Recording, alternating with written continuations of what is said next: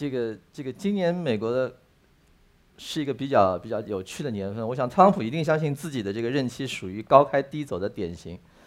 前面三年很不错，到了第四年做错一件事情，然后就一脚就没了。这个是美国历史上注定要载入史册的一场选举。呃，在双方的提名人阶段，就是竞争共和党提名的阶段，当然特朗普在党内没有什么明显的对手。然后民主党那边就，当时其实就三个人在那儿 PK 嘛。民主党那边后来出来就是桑德斯和拜登，然后特朗普，他们的平均年龄最低。七十岁七班，这个是七十四吧？这个是七十七，七十七如果做八年就八十五。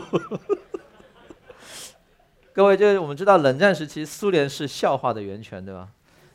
就苏联笑话是非常非常出名的，到现在大家还很怀念什么前排左起第二位赫鲁晓夫同志那种笑话。当时苏联为人诟病的一点。啊我们学西方的政治学，呃，国际关系带一点时事评论。如果分析西方政治，这个苏联政治制度的弱点，其中一条叫什么？叫老人政治。现在三个 加在一起年龄超过两百岁的人 PK，去抢美国的最高领导人的地位，大家觉得奇怪的事情，而且都是三个老年白人男性。所谓的老白男的这种战斗，然后一方有一个外号叫“瞌睡桥”，对吧？就就是整场辩论中认认真真讲完不睡觉已经是超乎，已经是超常表现了。另外一个以懂王自居，经常进入某种很嗨的巅峰状态，所以这带来一个什么问题？就是各位我们要问的是：美国是不是没有人了？我们印象中的那个美国的政治界的精英们去了哪里？他们为什么没有办法在美国国内政治人物的这个选拔的机制和选举的过程当中脱颖而出？造成这个问题的原因是什么？所以，一般如果你遇到一个偷懒的人，说这一定是体制问题。但是是什么样的体制问题，或者说出现了哪些哪种类型的体制问题？这些体制问题为什么会产生了这样一种产出？其中一个非常重要的原因是什么？其中一个非常重要的原因是，作为冷战结束以后美国制度发展的一个非常重要的特点是什么？就是金融资本的高速膨胀。这种金融资本的高速膨胀带来什么结果？它会尝试市场化一切东西。从里根政府开始进行大政、大市场、小政府改革以后，它开始进行的一切市场化。这一切市场化当中包括什么？包括卫生、公共医疗服务体系的市场化以及教育的市场化。这种的教育的市场化是会产生结果的。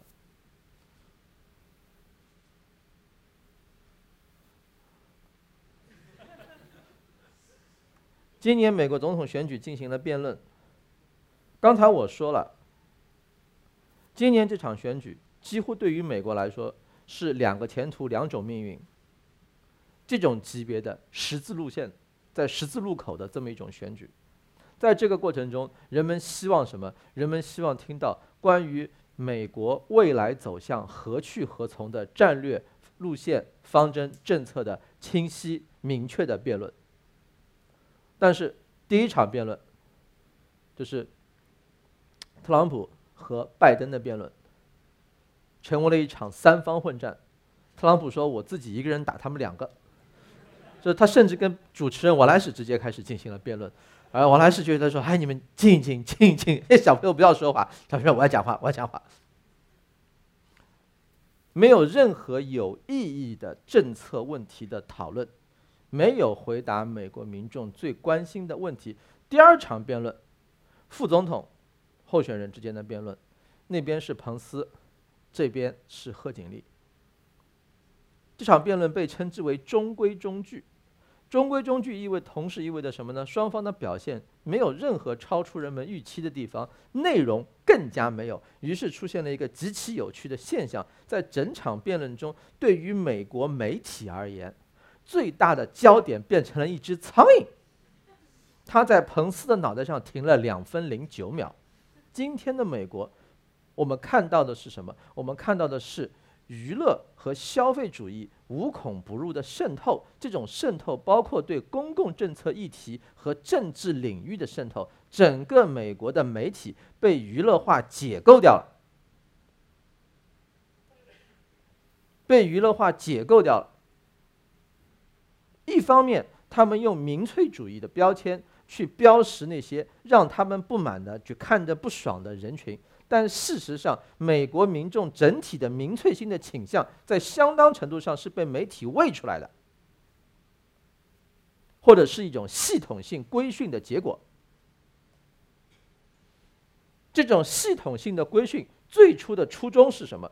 最初的初衷是系统的生产和培养马尔库塞所说的单向度的人，没有真正的意义独立思考能力去进行批判的人，以确保什么东西的安全，以确保资本主义生产方式的安全，以维持这个社会的稳定，以及这种做法在中国有一个言简意赅的形容词，叫什么？叫愚民政策。娱乐化的愚民政策，把你培养成一个只会傻笑的傻瓜，然后盯着他给出的碎片进行讨论，但是他会反噬，他会反噬，他会像癌细胞一样的到处扩散，蔓延到每一个原先不应该存在的领域，并且导致社会有机体的运行出现严重的问题。然后，一个社会有机体就会慢慢慢慢的迎来自己的，不管叫什么，反正不是它的鼎盛时期。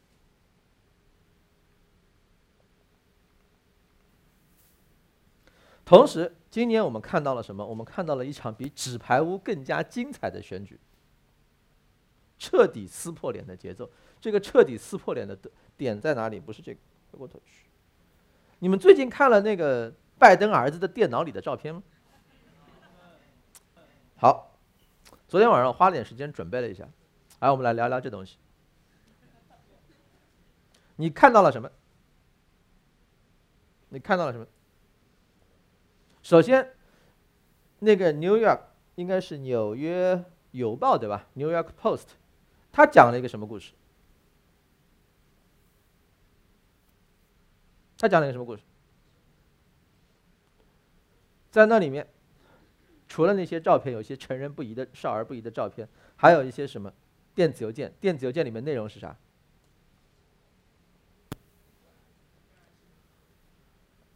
电子邮件里面涉及到一桩公案，什么公案？在乌克兰有一家最大的天然气公司，二零一四年四月份的时候，拜登的儿子成为了董事会的成员，一个月的月薪大概能拿到五万美元。然后这家公司是有问题的。这家公司的老板是乌克兰前总统亚努科诺维奇时期的生态部的部长。从2014年的二月份开始，或者更早时期，不对，从2012年开始，乌克兰国内，然后后来扩展到欧盟、呃国际货币基金组织、世界银行都盯上了这家公司，认为他贪腐，把公共资产转化为自己的私人资产，转移到海外。拜登的儿子亨特·拜登，他的二儿子。加入这家公司之前两个月，英国反严重金融欺欺诈协会给这家公司做了一个处罚决定，冻结了他在伦敦一个银行的账户，里面有两千三百万美元。你像两千三百万美元。然后呢，差不多呃，然后乌克兰的他们跟乌克兰就产生了一些一些分歧。二零一五年。十二月，拜登去了一次乌克兰。亨特·拜登的父亲拜登去了，拜登副总统去了一次乌克兰。到乌克兰以后呢，做了一些事儿，其中包括一件事情，就是拜登威胁，如果乌克兰不开除一个检察官，美国给乌克兰的十亿美元的援助就没了，啊，贷款就没了。那个，拜登是这样告诉美国国会。是参议院外交委员会这个听证会是这样说的：“我告诉这帮家伙，我还有六个小时就要走了。在我走之前，这个混蛋如果不被开除，这笔钱就没了。然后说你你们猜怎么着？这帮狗娘养的把他开了。好，这几件事情，啪，特朗普拿过来，很顺理成章的讲了一个故事。这故事是什么呢？你儿子进了这家公司，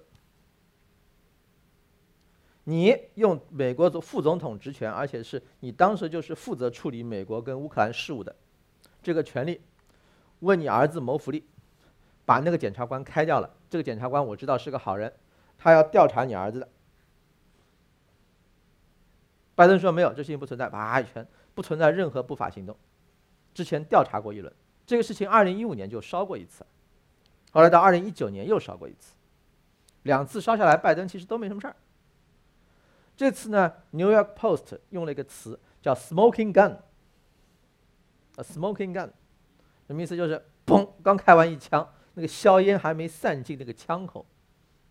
实锤，实锤是什么？那家天然气公司三号人物，二零一五年四月份。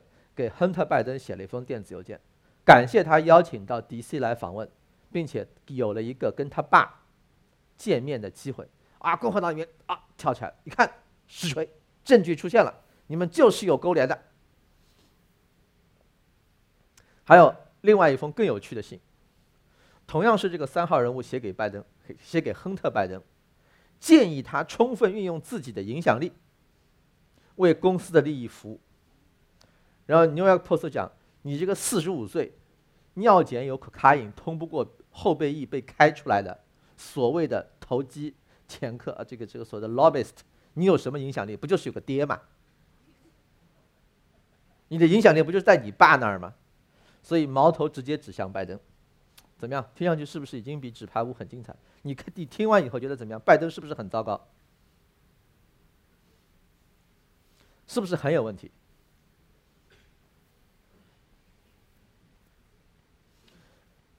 有没有觉得我刚才讲的那个故事里面有问题的？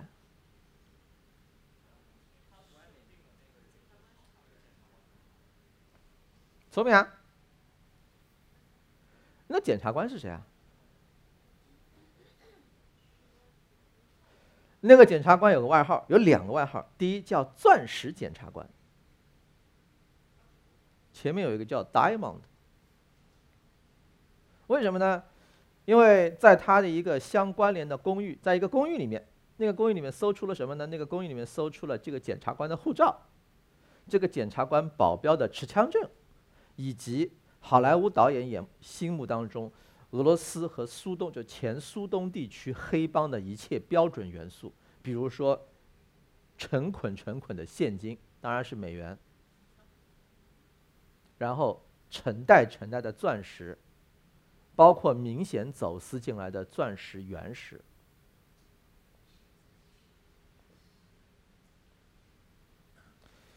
这个检察官是拜登以十亿美元贷款为要求，在那个那年二零一五年开掉的，在二零一五年开掉的，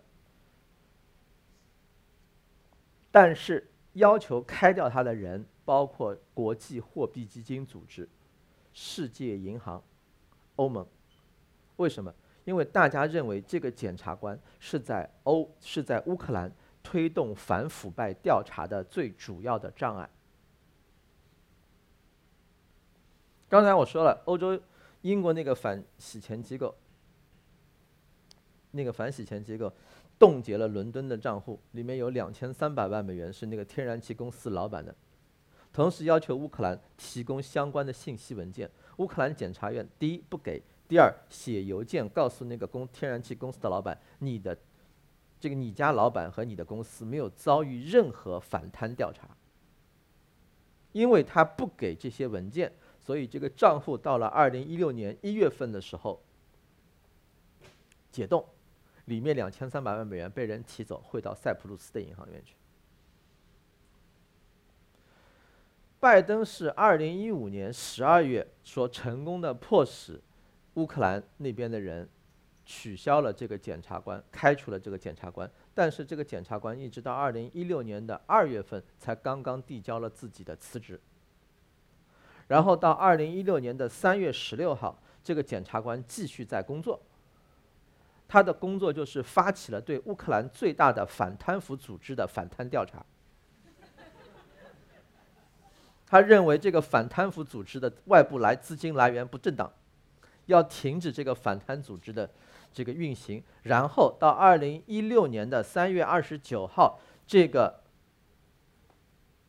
总检察长被乌克兰总统波罗申科正式解除职务，他是被开除的。到二零一九年九月份，在一次个欧盟法庭的宣誓作证的这个态势下提供的证词，他说，乌克兰总统波罗申科有几次要我放弃对这家天然气公司的调查，但我表示了拒绝。在此之前，二零一九年的六月份，他向媒体表示，他被解职的主要原因是他正在开展一项指向这家天然气企业的调查。但是他的副手，在之前一年半因为看不惯他的作风辞职离开他的人，给彭博社提供了他们的内部工作文档。彭博新闻看下来的结果就是，二零一四年、二零一二年，乌克兰检察系统就开始了对这家。天然气公司的调查，这个检察长在二零一四年、一五年的时候接任了检察长的职务。接任检察长职务以后，他做的第一件事情就是让对这家天然气企业的调查进入了休眠状态。这是另一个故事。这是另一个故事。最早写这段历史的，是二零一五年十二月八号《纽约时报》上的一篇文章。那个作者在那个《Intercept》上面有写的，这是全世界第一篇最早写这个事情。然后第三件事情是什么？第三件事情是现在可以确定，现在你们看到的整个的这个故事结构，是从二零一九年开始，以特朗普的核心支持者朱利奥尼为代表的一批人努力要去讲的一个故事。这是拜登民主党不当运用影响力，为自己的亲属谋福利、搞贪腐。而在这中间，拜登那方有没有过错？有过错，叫什么叫利益冲突？什么叫利益冲突？用我们的话来讲，就叫瓜田李下。共产党人称之为家风建设。你家副总统，你老头是当副总统的，你儿子，其实你会发现，如果你去查呢，为什么我说比纸牌屋更精彩？每一个都是故事细节。谁把拜登的儿子拉到那个天然气公司董事会去的？以前摩根斯坦利的一个投资银行家，拉进去了几个人？两个人，除了亨特特朗、亨特拜登以外，另一个人是谁？另一个人是民主党另一个大佬参议员克里，国务卿克里，克里参议员的远房侄子。拜登。小拜登、亨特·拜登和克里的侄子两个人，再加一个年轻人，以及拜登的兄弟亨特·拜登的叔叔，在华盛顿开了一家投资咨询公司，用来干嘛？用来做咨询，其实就是政策游说。他们能游说利用的网络是什么呢？一个用他爸，一个用他远房叔叔。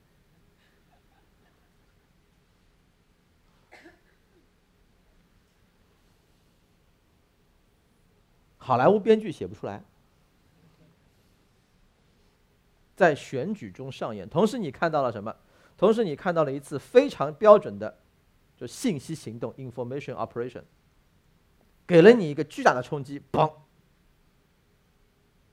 这个冲击足以让你在一个很短的时间里面，如果你不花几个小时、十几个小时，甚至几天的时间。搜出去，用关键词一个一个一个把拼图重新拼一遍。昨晚我拼了两个小时，把拼的累死了。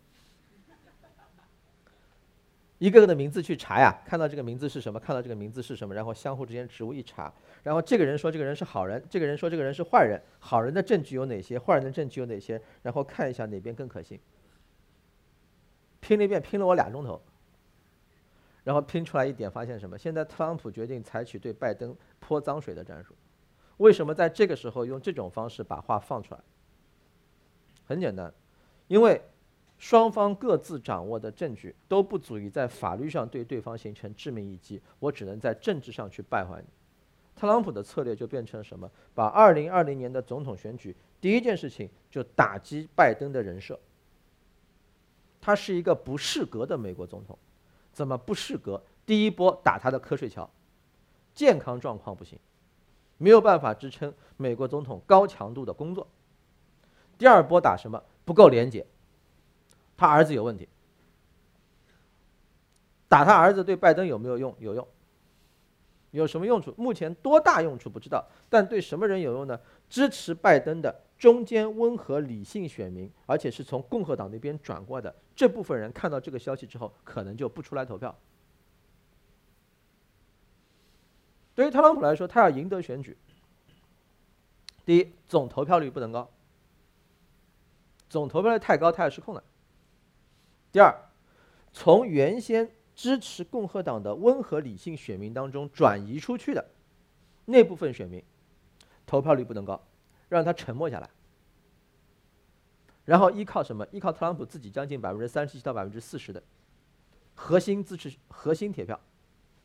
就这帮人不管，就特朗普说过一句话，这句话现在你会发现确实有那么点意思，就是说我即使在第五大道上开枪杀人，他们继续照样支持我。这种支持程度已经有点邪教的感觉，邪教教主随便干什么都是对的，就基本上已经没有是非了，这是一件很重要。当然，更加具备纸牌屋心态的是，你在这轮选举当中，你看到什么？一个我们不太常见看到的。美国国内政治的一个要素，这个要素是啥？要素是啥？宗教。宗教。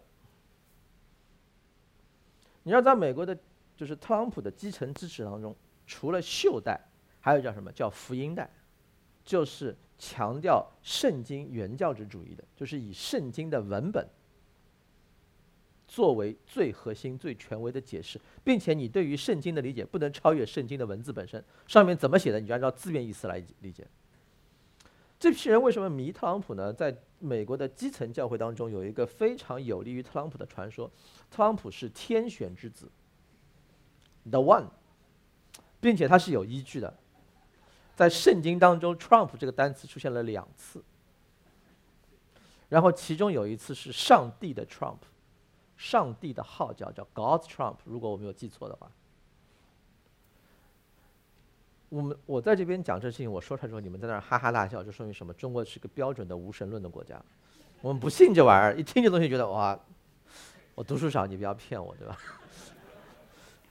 但是，在美国，在美国，你记住，在一定意义上，有人曾经讲，美国本质上是一个政教合一的神权国家。就是说，我们这边通常被称之为思想政治工作的这部分的事情，在美国是由教会来完成的，而那种东西是一个完整的宗教信仰的体系。这个你要有一个很清醒的认识。在美国好玩到什么程度呢？你在街上到书店里面去看，里面书店最大最豪华的那几排书架上面放的一定是各种版本和牌面的圣经。可以有上千个不同的版本，几百种类型堆满几个书架，然后你一个外国人如果在那儿站的时间超过三分钟，你有百分之八到九十的概率边上遇到一个美国人过来说：“侬信仰上帝吧？我们来讨论一下。”他会在路面上跟你传教的，你知道吗？而且，如果你在大街上、商业区里面这么干，你在校园里面这么干。你在居民区里面，你遇到这批传教人的概率是一样的，你知道吗？就他有他他像有一个扫描机器一样的，在那不停的那边 scan，然后一群人就走在街上，然后一旦你被其中一个缠上，他就开始约你第二天吃中饭。吃中饭的时候开始跟你讲上帝如何如何如何好，啪在那边跟你讲，然后你给他一记重创，比如说我我看到过一个极其有趣的场面，真的这特别搞笑。一帮家伙向一个家伙传教，那家伙问了一句话，他说：“既然上帝能拯救人，为什么不在人活着的时候拯救，非得死了以后再拯救？”把对方问的瞠目结舌，但是没关系，第二天调整好情绪，继续来向你传教。这批人被系统的调动起来，哪边多？共和党那边多。什么意思？美国社会整体性的保守化趋势，尤其是在白人，包括而且你会发现什么？这一次的特朗普的选举策略和二零一六年发生了一个微妙的变化，它加大了向一个特特定群体的喊话。这个特定群体原先认为是不是支持他的？最近有至少两到三次在集会当中，特朗普反复强调一个事实，就是在他主政期间。拉美裔和非洲裔的失业率降到了最低。他开始摆脱那个传统的白人中下阶层男性代言人的这样一种形象，开始去向拉美裔喊话，拿什么？拿社会政治成绩向他们喊话。这个举措很有可能产生意料之外的。举动，因为现在一般在这个票仓分布当中，大家普遍倾向于相信什么？倾向于相信就是遵循二零一六年的投票结构，特朗普最主要的票仓就是白人中下层低学历男性，然后少数族裔大城市群体基本上都是归民主党的。但是请记住，根据那个我记得是康奈尔大学，Cooper 研究中心他们的研究。美国投票的特点是叫做群体投票，叫 group voter。这个群体投票呢，它研究什么？它以性别，比如说男性跟女性、族裔、白人、非洲裔、拉美裔、亚裔这种群体身份标签，研究在不同年份总统选举当中的投票的这种行为。他发现，希拉里·克林顿输掉2016年总统选举，有一个非常简单粗暴的解释。就是非洲裔少数民，就是非洲裔的投票当中，出来投希拉里的人比二零一六年、二零一二年投奥巴马的人少了百分之七。非洲裔的投票率下降了百分之七，就投给这个希拉里降了百分之七。这个百分之七也没有投给特朗普，他就不投。他说，如果这百分之七的人出来，按照二零一二年的时候像投给奥巴马一样的投给希拉里。那么，在四个战场州，希拉里就会翻盘。原先每个战场州输百分之零点五到百分之一，如果这百分之七的人出来，每个战场州他赢百分之一到百分之一点五。然后，二零一六年的选举，希拉里就拿下了。到目前为止，民主党。收买少数族裔，或者说拉拢少数族裔的核心筹码是什么？是平权，是权力平等，以及某种意义上的福利性的措施。什么叫福利性的措施？就是强制性的这种照顾。这个在入学的上面明有非常明显的表示，族裔细分法案。但很有可能这并不是。美国的少数族裔群体真正想要的，美国少数族裔群体的有一些有趣的动向，我不知道你有没有看过一些视频。在弗洛伊德死后，有一些比较精英的非洲裔群体出来，从非洲族裔自身的问题，而不是美国白人警察粗暴执法的角度去理解和判断这件事儿，甚至是为特朗普去讲话。去强调法律跟秩序，这个变化我没有数据，不清楚究竟会发生怎样的变动。但是如果最终今年的选举打成某种像俗称的我们那个岛上面叫割喉战的那种非常焦灼的局面的话，这种族裔群体内部微妙的流动和变化可能再次发挥重大的影响。而目前来看起来，我倾向于看好的是特朗普对于这种微妙变化的那种野兽般的直觉。这个人治国不行，选举是个天才。那真的，这一个人的点数分配是有限的，他全部扔到那个选举那边去了，这个治国就没有了。当然，这样的人你选上去治国，对我们来，尤其是这个国家又是一个我们的战略竞争对手，不是我们定的，他自己把自己定成战略竞争对手，对吧？那么我的竞争对手，我当然希望，希望他那边掌舵的是一个表演型的选手了。你来个实力派，那不就完蛋了嘛，对吧？至少会麻烦一些。然后讲走向黄昏的霸权，下面我引了麦克阿瑟一句话，叫“老兵永远不死，他们只是慢慢凋零，they never die, they just fade。”什么叫老兵永远不死，只是慢慢凋零？霸权正在走向自己的反面。什么叫走向自己的反面？欧美国家之所以能够成为霸权，原因是什么？放眼一六四八年以来，整个国际体系。全球各个国家实力地位的此消彼长，所有能够成为霸权国家的一个共性就是，它必须在一定的时间范围内，以某种方式自觉或者不自觉地成为生产力发展的那个手，成为历史前进的手。它的发展路径、它的战略和政策必须契合生产力的要求。当两者相同步的时候。这个国家会顺势而起，迎来什么？迎来自己的国运，它会势不可挡。什么时候这个国家开始衰退？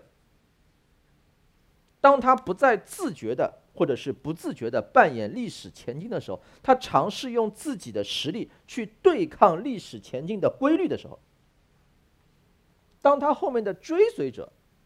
他的举措、需求和国家利益与历史前行相一致的时候，国际体系的转移就会出现。今天，当欧美出现了反全球化，在国家内部出现了反全球化的浪潮，而且以各种形式赞成反全球化的那些领导人得到了结构性的支撑，上台之后。在一定程度上，就预示着欧美国家这些，或者说美国这个霸权开始走向自己的反面。现在问题说穿了简单吗？非常简单。什么叫非常简单？第一，从马克思写《资本论》开始，资本或者市场内生的最核心的规律是什么？扩展到全球，然后，然后在全球实现自由流动。劳动、资本、人员、信息，自由流动。这种自由流动当然会产生后果，要产生制度去进行约束。但是，任何制度的设置，任何对它的约束，不是什么，不是切断，不是切断。第二，什么样的国家能够从中获利？遵循市场化的游戏规则，在在中间实现自身利润的最大化。同时，能够有效地通过国内制度的转换，将在全球体系和国内市场创造出来的效益，在不同人群之间进行有效的分配，把这种经济活动带来的负外部性影响控制在最低的国家从中获益。而这跟什么有关？这跟各个国家的制度差异有关，这跟各个国家领导人能力的强弱有关。由此带来的一个结果，列宁把它称之为叫做国家之间发展的不平衡规律，总是有快有慢的。这种快慢的差异会带来综合国力累积变化的差异。而欧美国家的特点是什么？欧美国家的特点，首先，国内金融资本的过度膨胀，带来了各种各样的负外部性。这种负外部性，形成了对原先中等。以及中等偏上，总之是不是资本，但是是中等偏上收入阶层的一种系统性的剥夺。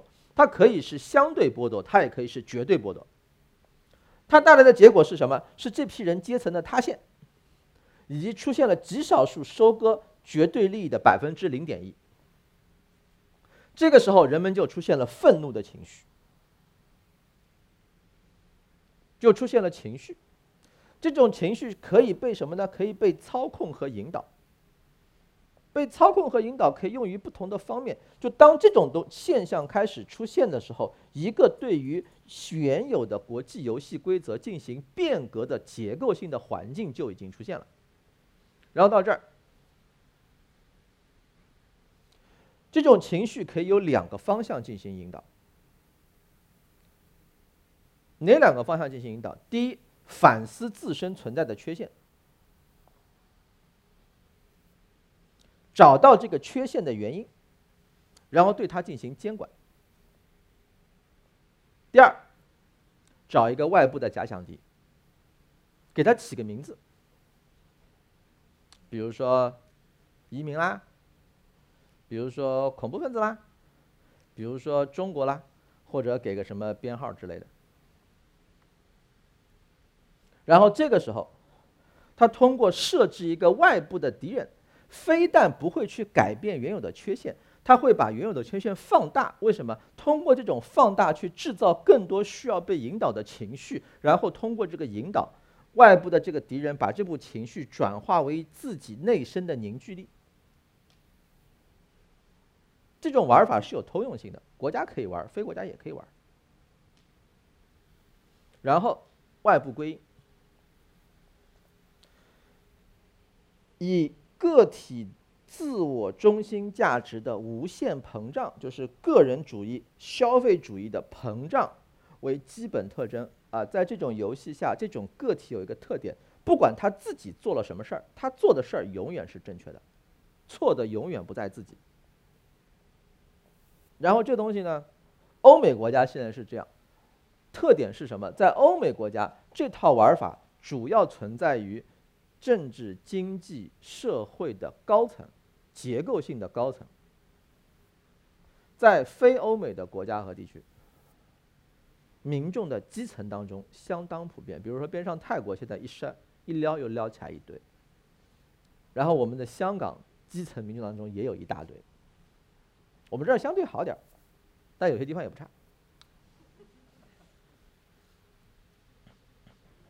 日常，日常，日常。但是这篇文章。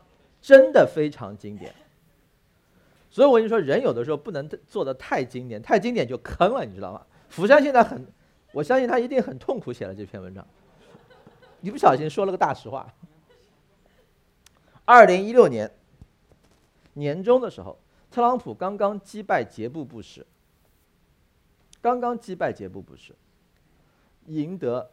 开始展现出在美国就共和党总统提名候选人当中非常领先的那种优势的时候，他写了一篇文章，叫《阶层政治的兴起》，就美国这个政治的衰朽的这个问题。嗯，阶层政治的兴起是刚才我说的，原先有一个中间阶层的，现在这个中间阶层塌掉了，塌掉了以后变成了极少数高收入阶层和下面一个分的离得很远的沉沉默的底部阶层。在这种情况下，民主党继续坚持玩自己的身份政治，给自己贴这种族裔标签进行动员，只会对特定人群有效。什么特定人群？在大城市里面被大城市的那种政治正确裹挟的那种人群有效。在美国的中西部地区、偏远地区，那些生计受到实质性影响的白人中下层，以及。在感受到了这个阶层和阶级政治不再愿意因为肤色而和自己那些处于不同阶层的同胞捆绑在一起的少数族裔精英那些人士来说，阶层政治的语语言永远比身份政治更有吸引力。美国国内政治会趋向于一个比较明显的，或者叫做撕裂，或者叫做混乱。相当一段时间里面，要重建那个以往的美国是很难见到的。第二，就新冠疫情暴露了西方治理的内在困境。二零一，二零二零年四月份，法国的观点周刊对于福山的采访，这里面是直接把福山福山就是逼的说出了一句话，就新自由主义已经看见了他的彗星之尾死了。这这句话你不把福山逼到山穷水尽，他是不会说的。这老兄发家就是靠这东西发家的。但是，他给出的解决方案也很简单，也非常直白。他说是什么？既然新自由主义走不通，回去，往回走，回到五六十。但是在这里面最好玩的一幕就出现了：福山非常讨厌特朗普，非常非常讨厌特朗普。但是福山回到五六十年代的美国，他所需要的那个美国所具有的经济基础，它的制造业的回流，就是特朗普正在做的事情。然后你就会发现，其实。他们两个互相看对方不顺眼这件事情已已经证明，今天的美国是没有办法那么容易回到过去的。制造业回流有没有可能回流美国？可能，什么样的制造业会回流美国？无人制造业，智能的高端无人制造业。然后，这个智能的高端无人制造业所需要的高端的智能制造的无人机械由谁生产呢？中国生产。所以，就像特朗普自己做的呢，就是你会发现，特朗普的那个竞选团队用的正卡的让美国 MAGA 的那个帽子是贴着美国制造的标签的。除此以外，他的支持者戴的那种，翻过来一看，前面是让美国再度伟大，翻过来一看，中国制造，中国制造让美国再次伟大。这种约束条件下搞的这种历史循环论，没有办法推动美国政治的重生。有人说，美国现在有没有希望？美国现在当然有希望。美国的这次走向黄昏的进程，比历史上任何一次都走得更近。但就像历史上所有的走向黄昏一样，它永远是存在可以逆转的空间的。为什么？因为人家两百多年间的那个好日子，发达国家不是白过的呀。它积攒了那些硬性的东西。不是那么容易一届就败光的，所以特朗普只做一届怎么够呢？但是，现在美国呈现出的这个颓丧的迹象是什么？颓丧的迹象就是这个国家整个精英阶层到现在为止已经系统性的，至少到目前为止还没有表现出对自己进行供给侧改革的任何的政治勇气。他和我们的情况不一样。他面临的问题是什么？他们的问题是，他需要一个领导人，用他的个人魅力对冲美国在制度和结构上对改革进行的约束。这个领导人如果要解决美国的命运，他实质上要做一件什么事儿？就是对里根总统从一九八零年开始推动的基于新自由主义的那一套做法做一个颠覆性的创新，做一个颠覆性的创新。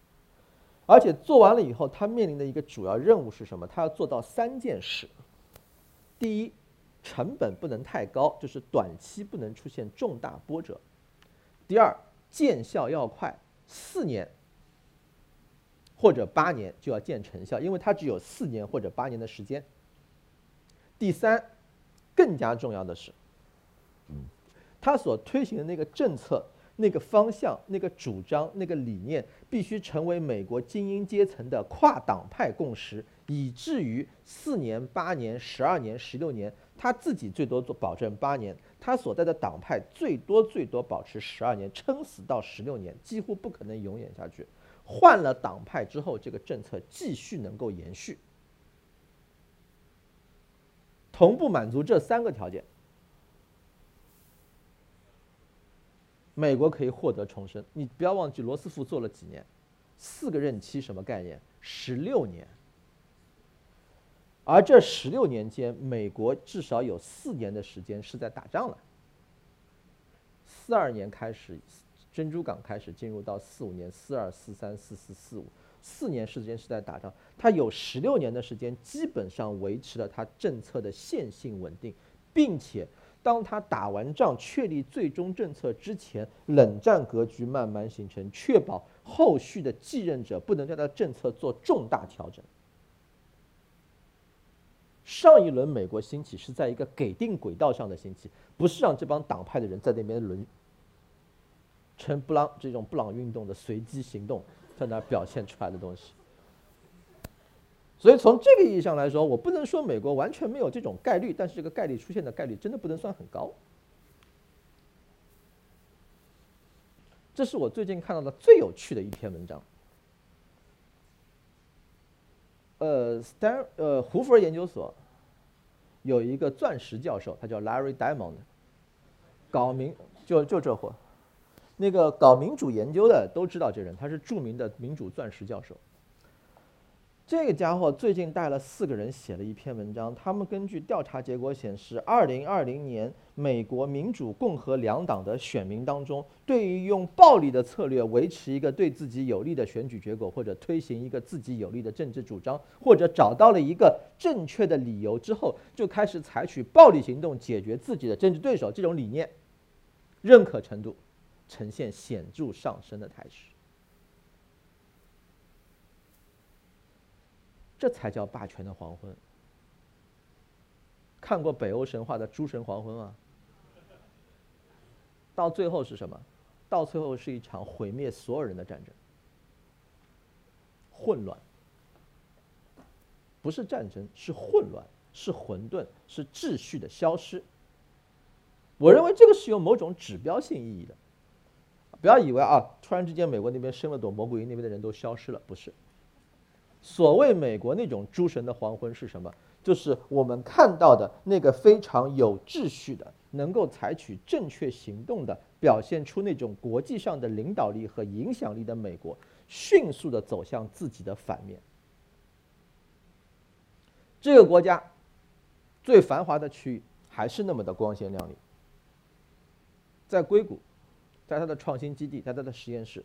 最现代化的高速科技在运转着，远远超乎我们想象的那些成果。但是对于大多数人来说，这事儿跟他们没关系。他的军事机器仍然是不可战胜的，在相当程度上，在全世界游移着他的打击力量。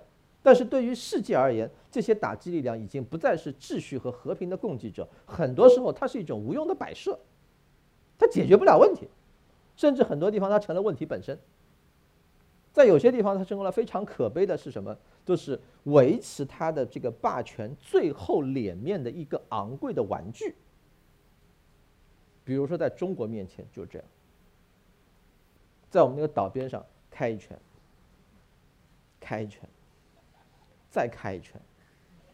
你开一万年，那个岛还是我的岛，边上十二海里还是我的领海，你又不敢打我一下，那不行，我有航行自由，我显示了我的航行自由。Nonsense！你图个啥？不明白。但他自己乐在其中，钱多爱烧，你怎么办？哎，好，最后，这样的一个美国，对中国提出了什么挑战？我们怎么跟他和平共存？以及在此过程中实现自己的发展，啊，我们没有兴趣冲过去跟他干一架，把他摁地上，我们也没有任何义务和能力，暂时呃是可见的将来也没这种能力。你教他怎么正确的去做，完全没有必要，对吧？现在我们要做的一件事情就是慢慢的把中美关系基于中国自身国家里的需求进行有效的管理。进行有效的管理，他会给你出一些难题。比如说，现在据说有消息，现在整个八月份好像只拿只批了多少个去美国的签证？六个还是八个？这中美之间的这个教育的这个这种交往开始往下降了，对吧？往下降了以后，那很简单，一方面的好处是我们最聪明那些人不用跑过去为他们免费打工啊。如果他的盟友一起跟我们断绝，那对中国提出要求是我们怎么样把高校的教育水平往上拉？怎么样把这批人用好，然后用他在我们国内建设更加好的自己，对吧？第二个很简单，他据说可能下一步在整个半导体产业的全产业链上游、中游、下游所有技术、设备、软件三个条线上对中国进行全面的限制。以往比较轻巧的，你自己可以做的，就是从他那边直接拿到答案的，你不想解的题目，现在全部要解起来。中间会有有一段比较波折的日子，但是这个日子没有什么太大的风险。你看一下我们周边，我们自己所具备的这种能力，你就知道现在除了美国能够让我们添一些恶心和增加一些不适之外，这个地球上能够难为我们的东西也不多，不是说没有也不多，对吧？第三，更加重要的是，不管美国怎么发展，假设美国在走向黄昏。假设美国在快速的走向黄昏，假设它走向黄昏的这个过程是不可逆转的，对我们来说，当然有机会，但挑战跟考验是什么？不要把美国的衰落解释为中国自动崛起啊！他不行，你行不行啊？游戏里面那句台词：“我们准备好了吧？”这个准备，尤其是对你们这代人来说啊，这个做好准备是什么？不仅仅是建设我们这个国家，是怎么建设这个地球？呀，你要做领导者对吧啦？我们总是讲人类命运共同体对吧啦？好，共同体怎么建？共同体怎么建？先打败，再打败。共同体里面发展不均衡，矛盾怎么解决？发展不平衡，矛盾怎么解决？普惠金融、可持续发展这些理念，在资源、技术、能力、基础设施、政治方案，就解决方案几个方面的缺失，谁来填？谁来填？怎么扔一个规则出来？怎么让别人接受？遇到不听话的、炸刺儿的、跟你搞的咋办？这些问题，说实话。属于那种什么？属于那种你不到一定的级别，在国际体系中不到一定的位置，你连思考的资格，甚至是没有必要去思考的问题。但是今天，欧美主导下的这个国际体系的这样一种衰退，或者说是美国作为这样一个领导国家的这样像黄昏的这样一种转移，他就提出了这个问题。今天在这儿跟各位讨论见证美国霸权的黄昏，不是说在看笑话。研究它，无非三点：第一，避免重蹈覆辙。既然美国已经这样了，这条道路就是这个样子，那么我们就没有必要去做第二个美国。第二，反求诸己。美国是怎么走到这一步的？我们在发展的过程中怎么避免同样的坑？第三，展望未来，这个世界该咋办？这个世界应该是怎样的？在这个世界中，怎么找到中国的定位，以及自己的定位？这些问题没有固定答案，供各位思考，希望能够对大家有所帮助。今天就是讲的内容就讲到这儿吧，谢谢大家。